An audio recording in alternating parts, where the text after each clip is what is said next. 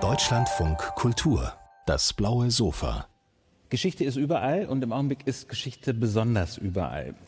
Wer manche Zeitungsartikel zum russischen Angriffskrieg auf die Ukraine liest, dem begegnen immer wieder Assoziationen mit Geschichte, nicht zuletzt auch mit deutscher Geschichte. Zum Beispiel mit der Appeasement-Politik 1938, zum Beispiel mit dem deutschen Überfall auf Polen 1939. Immer wieder ist auch Putin, Hitler, nicht selten sogar als Puttler.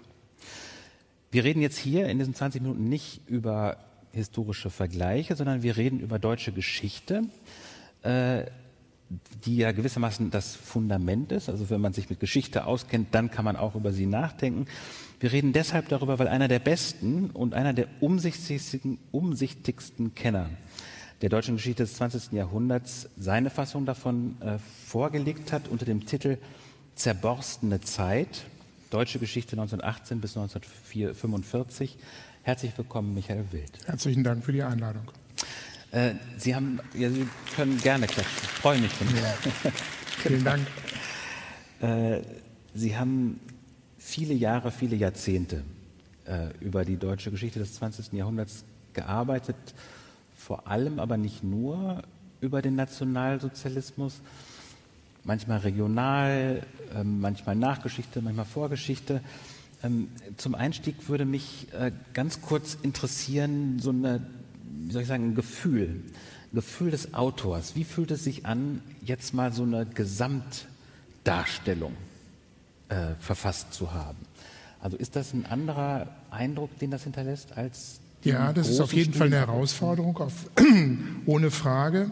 Und ähm, mir war von Anfang an immer wieder ein Problem, dass dieses 20. Jahrhundert das so zerrissen ist und so viele Facetten und eben Brüche und Fragmente hat, wie das überhaupt in ein Buch zu packen ist, was eine Seite 1 und eine Seite 642 hat, zu packen ist. Und äh, das war eine richtige Herausforderung. Ich muss auch sagen, dass ich in diesem Buch lange überlegt habe, um wie ein, eigentlich, ob es einen Bogen geben kann. Und dann bin ich schon auf diese andere Sicht oder andere Idee gekommen, gewissermaßen Blicke auf deutsche Geschichte zu werfen und damit eben nicht eine große Meistererzählung zu bieten, sondern tatsächlich unerwartete, erhellende, so hoffe ich jedenfalls, erhellende Blicke auf Geschehen, deutsches, deutsche Geschichte neu zu beleuchten. Und das war eine Form der Darstellung, die mich dann selber auch ja, ich kann mal so sagen, auch mitgerissen hat, die ich sehr gern dann geschrieben habe. Ja, ich kann äh, bestätigen aus der Sicht des, des, Lesers, dass es auch zum Lesen was Mitreißendes hat. Ähm, äh, vielleicht kurz, um Überblick zu geben, wie Sie das aufbauen. Sie greifen sich so einzelne Jahre raus. Die Jahre sind Kapitel, aber die Jahreskapitel sind dann nicht so wie diese Bücher, die immer so heißen, 1968 oder 1812 oder so, dass da das Jahr dann so abgehandelt werden, sondern ich habe das ein bisschen verstanden als Essays über ja. die Jahre. Äh, und vielleicht ähm, gucken wir uns einfach mal drei oder vier solche Jahre an. Also ich habe gerade schon gesagt, 18 bis 45 sind so die Grenzen, das, was wir in der Schule als Weimarer Republik und NS kennengelernt haben. Und ein Jahr, ähm, das Sie behandeln für die Weimarer Republik, ist 1923. Ähm, Inflation, Ausnahmezustand, Sie schreiben auch was über Volksgemeinschaft, ein Thema, das Sie ganz viel bearbeitet haben vorher.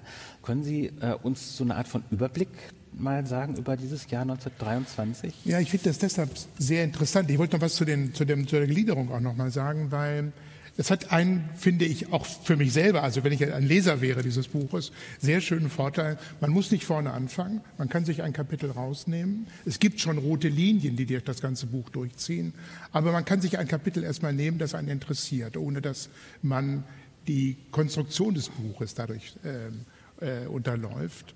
Äh, das Jahr 1923 ist immer als Krisenjahr beschrieben worden. Und das ist es natürlich auch. Es gibt äh, die Besetzung des Rhein, äh, die Besetzung der, äh, des, des Ruhrgebiets, äh, es ist die Hyperinflation, die Putsch, also sowohl der Hitlerputsch im November als auch der Versuch der KPD, eine kommunistische Revolution im Oktober zu initiieren. Aber mich hat auch interessiert, wie eigentlich Menschen in so einer Ausnahmesituation damit umgehen und was sich verändert. Also, dass zum Beispiel diese nationale Agitation im Ruhrgebiet gegen die französische Besatzung auf einmal so etwas bringt, dass auch die Linke, die Kommunisten, ähm, so etwas wie einen gemeinschaftlichen Widerstand gegen die Besetzung organisieren wollen. Also diese Art Volksgemeinschaft, die von rechts sowieso dann propagiert wird, Raum greift und ähm, dadurch, dass die Löhne weitergezahlt worden sind, auch die Arbeiterinnen, Arbeiter im Ruhrgebiet auf einmal, wenn man so will, sich in ein Boot mit den Unternehmern vorkommen. Äh, also neue Konstellationen entstehen, die, glaube ich, auch für die Weimarer Republik dann politisch, sozial wichtig geworden sind. Es ist, glaube ich, auch in diesem 1923-Kapitel, dass Sie ähm, Züge der Politik von links auch als völkisch ja. äh, beschreiben. Wie ist das gekommen, dass auch auf der Linken während der Weimarer Republik äh, völkische Züge oder völkische Propaganda auch eine Rolle gespielt hat? Äh, und, und, ist da was in da eins ist, gefallen? Da gibt es, glaube ich, etwas, was immer etwas auf der Gefahr oder mal eine Gefahr auf der Linken ist. Ähm, also Sie spüren, dass diese Art völkische oder Gemeinschaftspropaganda jetzt gegen die französische Besetzung wirkt. Viele eingehen und wollen gewissermaßen sehen ihre politischen Fälle schwimmen, wegschwimmen und äh, versuchen selber, wenn man so will, auf diesen Zug aufzuspringen. Und damit befördern sie aber selbst eine Rhetorik, der sie inhaltlich, wenn man also die Klassenfrage in den Mittelpunkt stellt, ist die völkische Frage eigentlich konträr, steht konträr dazu. Ähm, also befördern etwas gegen die eigene Politik, in der sie dann selber sich gefangen. Also es war dann für die KPD ausgesprochen schwierig, dann 1924 sich aus diesem völkischen, aus diesem völkischen Fahrwasser, in der sie sich opportunistisch selbst reinbegeben haben, wieder rauszukommen. Und auch indem sie, rote Fahne kommt mit antisemitischen Karikaturen, also selber in ihrer eigenen Bewegung antisemitische Ressentiments und Emotionen befördern, die nicht so einfach wieder einzufangen sind. Jetzt haben Sie gerade schon angedeutet, es gab da auch antifranzösische äh, Ressentiments. Das hatte zu tun mit der Besetzung des Rheinlandes. Äh, und zu den Besatzungstruppen zählten auch afrikanischstämmige ja. äh, Soldaten. Ähm, jetzt beschreiben Sie da ein bisschen, wie so antisemitische, antifranzösische und auch rassistische ja, äh, genau. Ressentiments so sich überlappen in der Zeit. Das ist in meinen Augen ein Beispiel dafür, wie es in Ihrem Buch zwischen Kapiteln auch Verbindungen gibt. Äh, denn äh, Sie widmen ein ganzes Kapitel dann 1926 Schwarzen in Deutschland. Ich behaupte jetzt mal für dieses Format Deutsche Geschichte, Beck Verlag, deutscher Geschichtsprofessor schreibt eine deutsche Geschichte, ist das eine relative Neuentdeckung festzustellen, dass es in Deutschland, auch wenn der Weimarer Republik schon schwarze Menschen gegeben hat, wie haben Sie die entdeckt? Ähm, also auf der einen Seite natürlich in Berlin in der Diskussion um Kolonialismus und das Humboldt-Forum kommt man um diese Frage von Kolonialvergangenheit nicht herum. Die sogenannten Völkerschauen in Berlin waren äh, Massenpublikum, waren sozusagen eine Massen, Massenveranstaltung. Und ich habe es aber nochmal in einer anderen Weise verbunden, eben mit dieser Geschichte von Josephine Baker, die im Januar 1926 nach Berlin kommt, einen enormen Erfolg hat. Und man merkt, wie sie auf der einen Seite mit, wenn man so will, rassistischen Projektionen spielt, umgeht.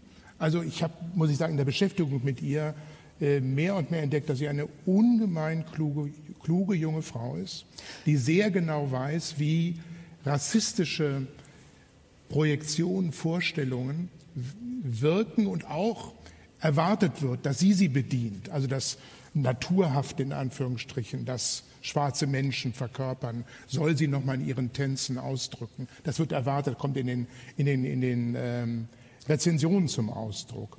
Und auf der anderen Seite, dass es aber eben eine, wenn man so will, Tanztradition in Berlin gibt, die durchaus etwas eben mit jedem Cakewalk, der in den USA entwickelt worden ist als Karikatur auf die äh, Kolonial- und ähm, äh, Südstaaten-Herrenkultur ähm, äh, gewirkt, der aber in Berlin auch, in, also in Europa und auch in Berlin getanzt wird.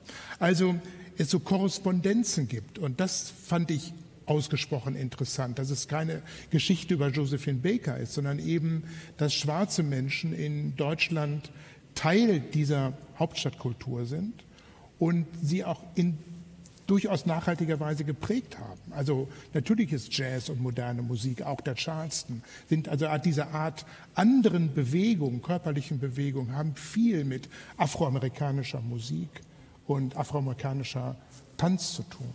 Mhm. Ja.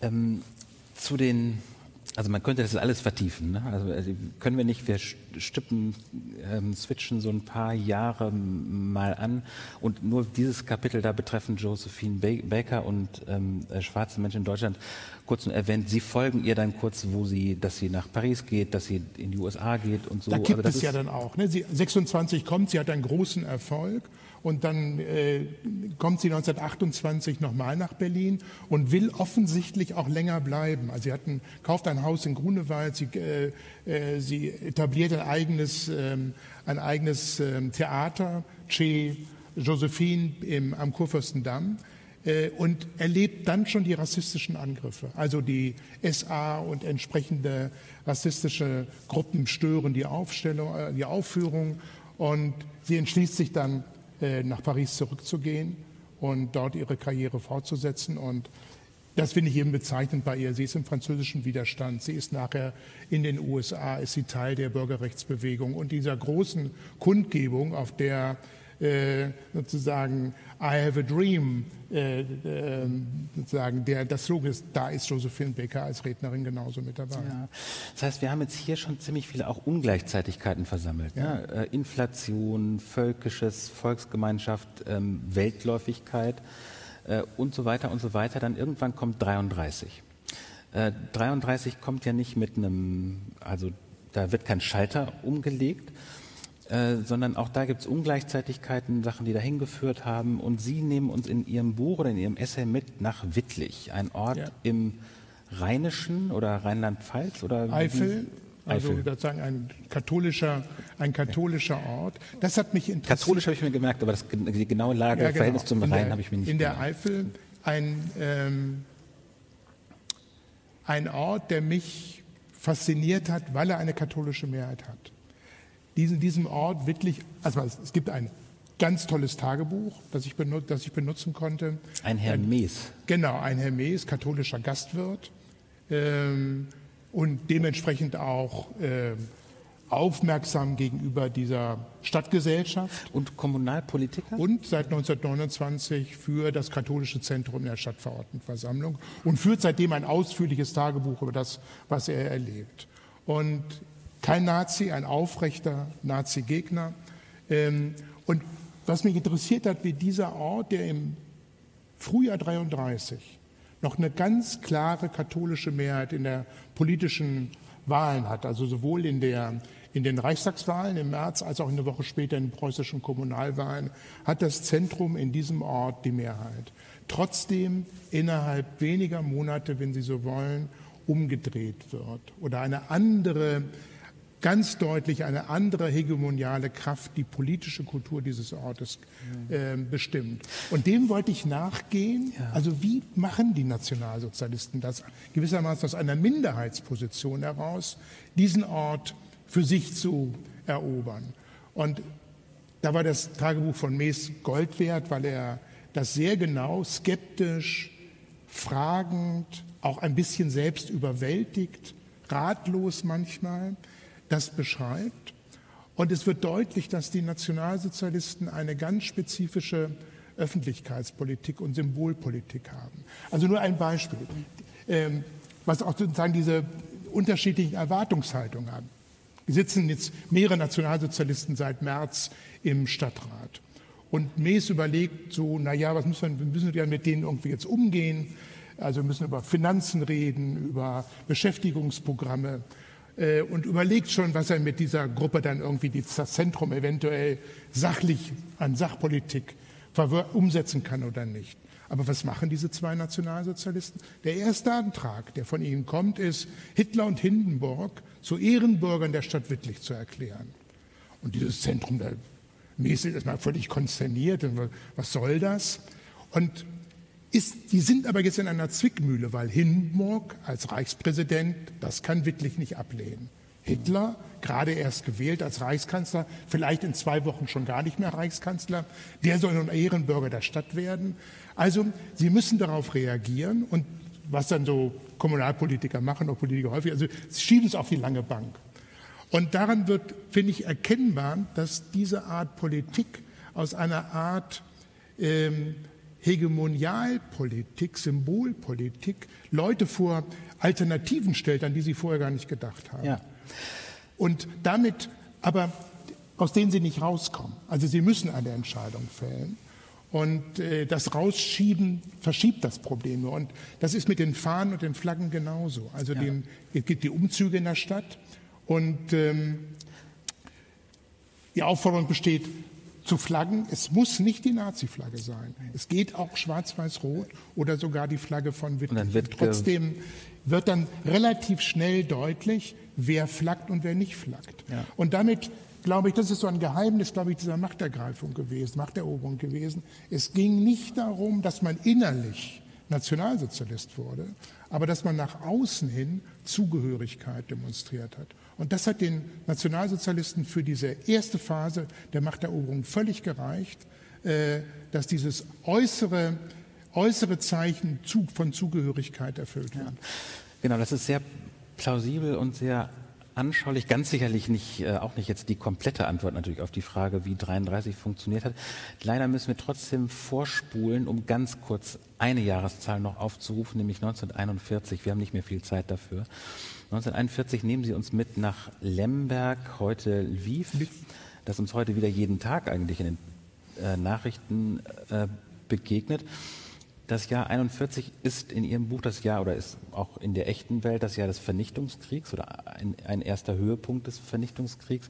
Wenn Sie sehr dicht uns einen Eindruck mitgeben wollen müssten, wie würden Sie das machen? Wie würden Sie Ihr Lemberg 41 verdichten? Also ich würde ähm, darauf nochmal ganz, wäre mir ganz wichtig, was auch dieses Kapitel beinhaltet, wie viel Gewalterfahrung die Menschen, die in Lemberg, in Lov, polnisch Lov, ukrainisch Liv gewählt, äh, gewohnt haben und wohnen, wie viel Gewalterfahrung die er, erlebt haben.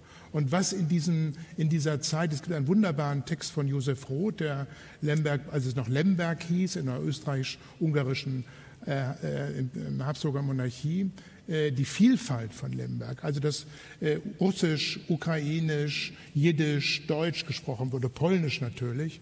Ähm, und diese Vielfalt ähm, in, mit diesem Jahrhundert, wenn Sie wollen, in einer Blutmühle zerrieben und aufgerieben worden ist. Und das ist von den, in der, mit der deutschen Besetzung ähm, sieht man, mit welcher Unerbittlichkeit äh, die diese